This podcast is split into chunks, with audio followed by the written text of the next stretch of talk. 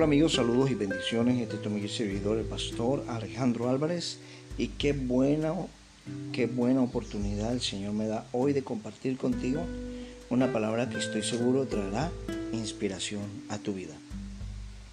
Bien, el camino de la vida es un camino con muchos dolores, un camino con muchas situaciones difíciles, un camino que trae verdaderamente momentos de dificultad, de pruebas, en donde no hace no falta durante toda la vida una cantidad enorme de circunstancias, obstáculos, tropiezos, pero también vienen tiempos de descanso, vienen tiempos de felicidad, de tranquilidad. Y en la vida del liderazgo, en la vida de cada persona que tiene un grupo de gentes a quien guiar, a quien dirigir, eh, es probable que usted sea un padre de familia o una madre soltera y tiene que dirigir a sus hijos si es un empresario, si es una persona que tiene un grupo de personas a quien guiar dentro de una organización cívica, en su iglesia o en una organización sin fines de lucro como fundaciones.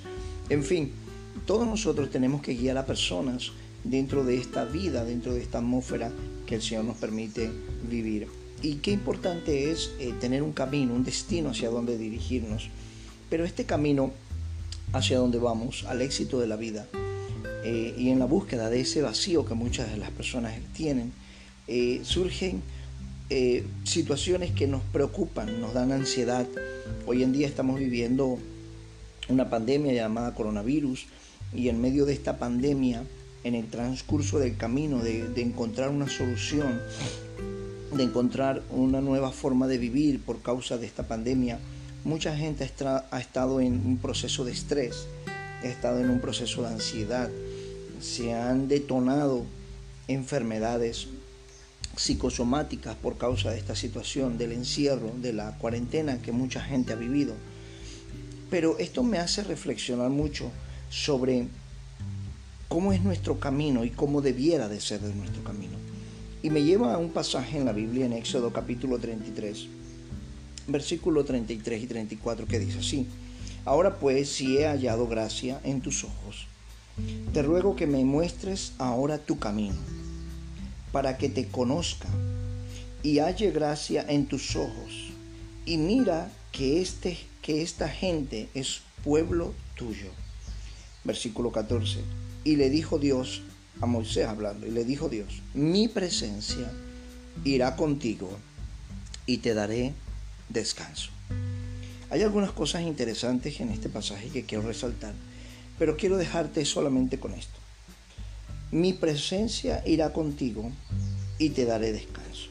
Si tú quieres una vida de éxito, es importante que sea Dios que te muestre el camino y no seas tú que escoja el camino. Porque tus caminos que tú escojas tendrán un grado de resultado, pero los caminos que Dios te da tendrán un resultado mucho mayor. Estaré subiendo en mi canal de YouTube un video completo sobre esta palabra para inspirar la vida de algunas personas y llevarlas a un nivel de excelencia en lo sobrenatural del Espíritu Santo de Dios. Así que te invito a que nos consigas, en, nos encuentres en, en nuestro canal de YouTube para que tengas una palabra maravillosa sobre este tema. Finalmente, quiero decirte que si hoy conoces a Dios y le entregas tu corazón a Él, él te mostrará sus caminos que te llevarán a su éxito en tu vida. Su presencia irá contigo y Él te dará descanso. Te bendigo en el nombre de Jesús, te deseo muchos éxitos y recuerda que siempre lo mejor está por venir. Bendiciones.